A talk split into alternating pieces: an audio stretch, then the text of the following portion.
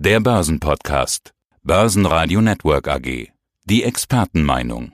Mein Name ist Andreas Scholz aus Frankfurt am Main von der DFV Eurofinance Group. Wir richten einmal im Jahr die Eurofinance Week aus und jede Woche schreibe ich hier aus Frankfurt den Eurofinance Weekly, wo wir so ein bisschen auf die Themen der Finanzmetropole Frankfurt eingehen, Menschen, Macher, Märkte und so ein bisschen auch den Blick hinter die Kulissen werfen.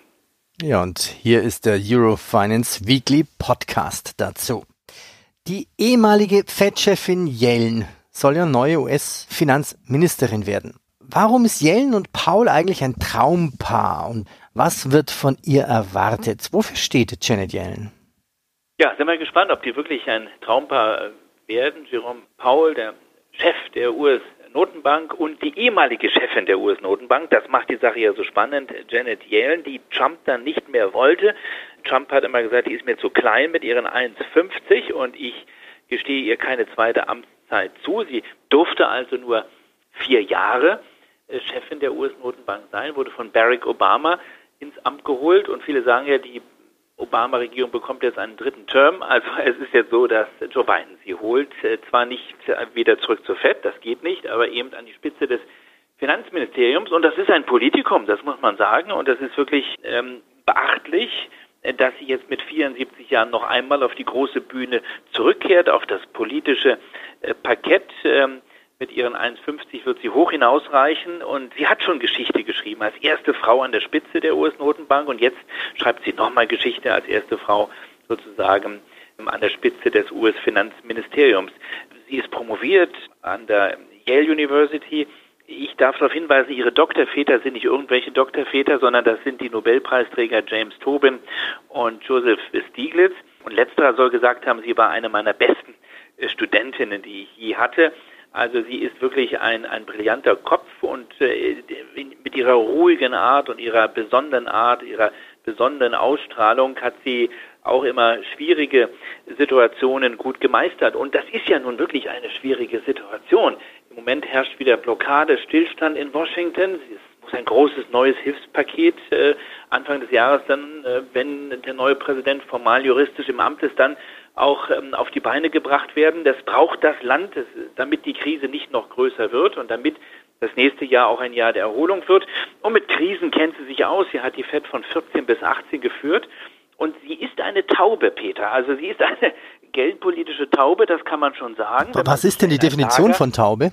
Was äh, ist denn? Wir haben ja einmal die Falken und die Tauben und die Tauben wollen ja eher die Zinsen unten lassen. Und man kann sie auch in dieses Lager einordnen, Peter. Aber sie hat, das muss man sagen, und ich schaue gerade hier nochmal auf meinen Schirm, sie hat die Zinsen dann behutsam angehoben.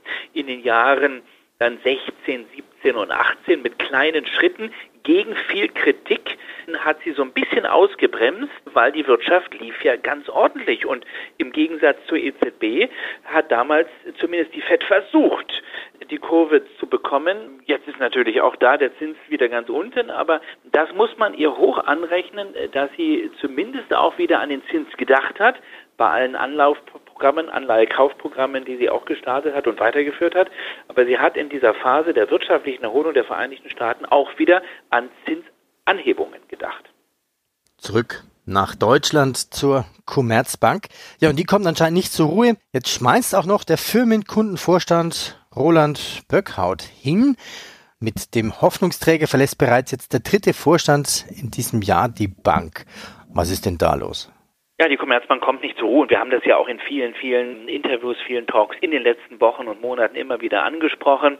Der Rücktritt von Zielke, jetzt wissen wir, dass Manfred Knof äh, der neue Mann wird. Er ist schon im Hause, aber formal startet er erst dann als neuer CEO am 1. Januar. Und es geht weiter mit dem Stühle Rücken. Der dritte Vorstand, der nun geht, äh, mit Roland Buchhaut. Und das ist ja nicht irgendeiner. Das war ja Peter der große Hoffnungsträger, als er kam vor äh, gut einem Jahr, der ehemalige Chef der ING DIBA hier in Deutschland, der also wirklich die ING im DIBA-DIBA-Du-Modus sehr erfolgreich geführt hat und wo viele dann gesagt haben, das ist der neue Mann an der Spitze der Commerzbank, wenn mal Zielke gehen sollte. Und dann ging Zielke viel schneller als erwartet. Und dann wurde er nicht Nachfolger, das wird ihn ein bisschen vergrätzt haben. Und dann soll er sich, so heißt es, überworfen haben mit dem Aufsichtsrat der Commerzbank, vor allen Dingen mit dem Aufsichtsratschef Vetter, der früher mal die LBBW geführt hat in Baden-Württemberg. Da gab es unterschiedliche Auffassungen über die Zukunft des Firmenkundengeschäftes. Das wollte Buchhaut in Deutschland zum Teil digitalisieren. Die persönliche Ansprache ist ihm natürlich auch wichtig, aber er wollte hier stärker auf Digitalisierung setzen und auch auf die Auslandsmärkte weiterhin setzen. Und da hat Vetter offenbar eine andere Meinung. Für ihn war das zu viel Digitalisierung, zu viel persönlicher Abbau gerade im Inlandsgeschäft, im sehr wichtigen Mittelstandskundengeschäft der Commerzbank. Und da müssen sich die beiden sozusagen überworfen haben. Da sind sie sich in die Quere gekommen und jetzt nun der Abgang von Roland Buckhaut. Und wir wissen jetzt auch schon, wer der Neue wird. Es wird Herr Kotzbauer. Herr Kotzbauer wird also neuer Firmenkundenchef der Commerzbank. Er ist schon viele Jahre bei der Commerzbank. Michael Kotzbauer ist 52 Jahre in York geboren, seit 30 Jahren bei der Commerzbank, war bisher eine Etage unter dem Vorstand aktiv als Bereichsvorstand. Er kennt die Geschicke der Bank und soll nun sozusagen das Firmenkundengeschäft in ein besseres Fahrwasser führen, was keine einfache Aufgabe werden wird. Ja, aber Kontinuität ist vielleicht auch ganz gut. Schauen wir in die Corona-Kasse. Die Krise lässt die Verschuldung in der Welt auf einen neuen Rekordwert steigen. 277 Billionen US-Dollar. Der Weltbankenverband spricht bereits von einem Schulden-Tsunami. Kommt überhaupt mit dem Zähl nach, dachte ich mir. Jetzt kam ja gerade die Meldung heute, der Haushalt 2021 der Bundesregierung steht. Alleine Deutschland macht 180 Milliarden neue Schulden. Was werden denn die Folgen sein von diesen vielen Schulden?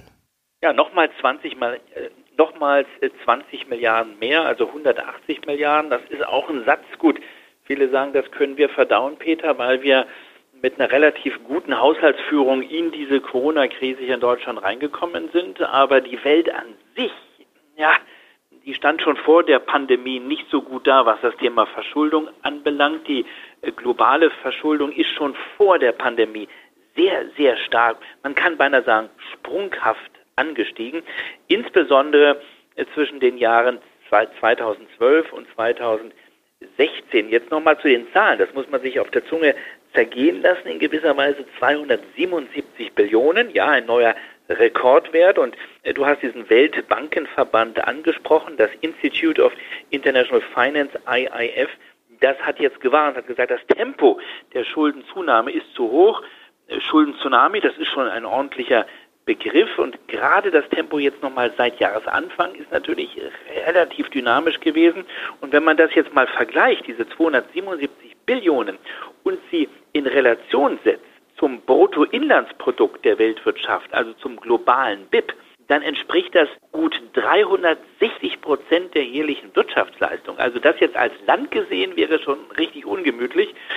Und das zeigt, dass wir wirklich hier einen Schuldenstand erreicht haben, den wir noch nie zuvor so gesehen haben. Und da ist eben nicht nur die Pandemie für ursächlich verantwortlich, sondern das ist ein Trend, der schon seit vielen Jahren geht und der natürlich immer wieder und erneut befeuert wurde durch das viele, durch das global so billige Geld. Und dieser, dieser Treibsatz sozusagen, dieser Beschleuniger, der wirkt natürlich jetzt nicht nur zweifach, sondern dreifach und der bringt uns auf diesen großen Schuldenstand. Die Folgen werden wir sicherlich noch in vielen, vielen weiteren Sendungen und Talks diskutieren. Nächstes Thema. Bleiben wir bei den Schulden? Nur gucken wir die anderen Zahler an. Die Rekordschulden bringen ja viele Länder, gerade auch die Sorgenkinder aus der Eurozone, an die finanziellen Belastungsgrenzen. Und trotzdem reisen sich Investoren gerade um deren Staatsanleihen. Warum ist das so? Wie passt das zusammen? Ja, wir haben das passt ganz gut mit dem Übergang. Wenn man jetzt über die Schuldentragfähigkeit redet, muss man sich fragen, geht das alles noch gut? Und äh, warum sind dann gerade die Papiere der Sorgenkinder trotzdem so gefragt? Besteht ja nicht die Gefahr, gerade bei den Ländern, die schon geschwächt in die Pandemie hineingekommen sind, besteht da nicht die Gefahr einer neuen Staatsschuldenkrise, vielleicht sogar einer Euro-Schuldenkrise 2.0 oder 3.0, sieht im Moment Peter noch nicht danach aus. Anleihen sind weiterhin en vogue. Die Kurse steigen, die Zinsen fallen weiter und die Anleihen werden weiter, ich will nicht sagen aus den Händen gerissen, aber finden eben ihre Abnehmer. Große Versicherer haben aber auch gar keine Alternative der Regulierer schreibt ja sogar vor, dass man, wenn man sich langfristig verpflichtet hat, auch langfristig sozusagen in langfristige Papiere investieren muss. Also Solvency 2 ist das hier das Regelwerk, was es beispielsweise den großen Versicherern vorschreibt. Ja? Und das unterstützt nochmal, das fördert nochmal diesen Run auf Staatsanleihen. Und man muss natürlich auch sagen, auch hier sind es wieder die günstigen Zinsen. Einige unserer Sorgenkinder, ich nenne jetzt mal Spanien oder Italien, die kommen jetzt auf einen Schuldenstand gemessen am BIP Peter von über 160 Prozent. Das sind schon wieder Niveaus, wo man sich Sorgen machen muss. Auf der anderen Seite, die Kapitalmärkte, die Investoren gucken gerade nicht auf diese Kennziffern. Die interessieren sich nicht für Schuldenquoten, auch nicht für das Thema Schuldentragfähigkeit, weil sie sagen, naja, bei den niedrigen Zinsen ist die Belastung heute auch wenn die Schulden viel höher sind und der Schuldenstand viel höher sind, ist die Belastung eine ganz andere als noch vor einigen Jahren, weil die Zinsen eben damals höher waren. Also diese Wette machen im Moment die Märkte mit. Und man mag das nochmal vergleichen mit den 90er Jahren. Beispiel Italien musste Italien Mitte der 90er Jahre trotz seines damals wesentlich geringeren Schuldenstandes noch rund ein Viertel der Staatseinnahmen für Zinszahlungen aufbringen. So ist es heute weniger als 10 Prozent. Und das liegt, Peter, eben an den deutlich niedrigen Zinsen. Und das erleichtert im Moment ähm, das Problem oder sorgt dafür, dass das Problem nicht überschwappt. Das kann sich ändern. Klammer auf, Klammer zu, sollte irgendwann mal die Inflation zurückkommen, dann müssten eigentlich ja die Zinsen steigen und dann kann dieses Prinzip nicht mehr funktionieren. Also das ist eine ganz, ganz heiße Geschichte und die Märkte werden den Blick auf das Thema Schulden weiterhin behalten. Im Moment äh, ist die Einladung weiter ausgesprochen, Anleihen zu kaufen, aber das muss keine Einbahnstraße sein. Andreas, ich danke dir für den Überblick. Danke. Besten Dank. Viele Grüße. Tschüss. Der Börsenpodcast. Börsenradio Network AG. Das Vorstandsinterview.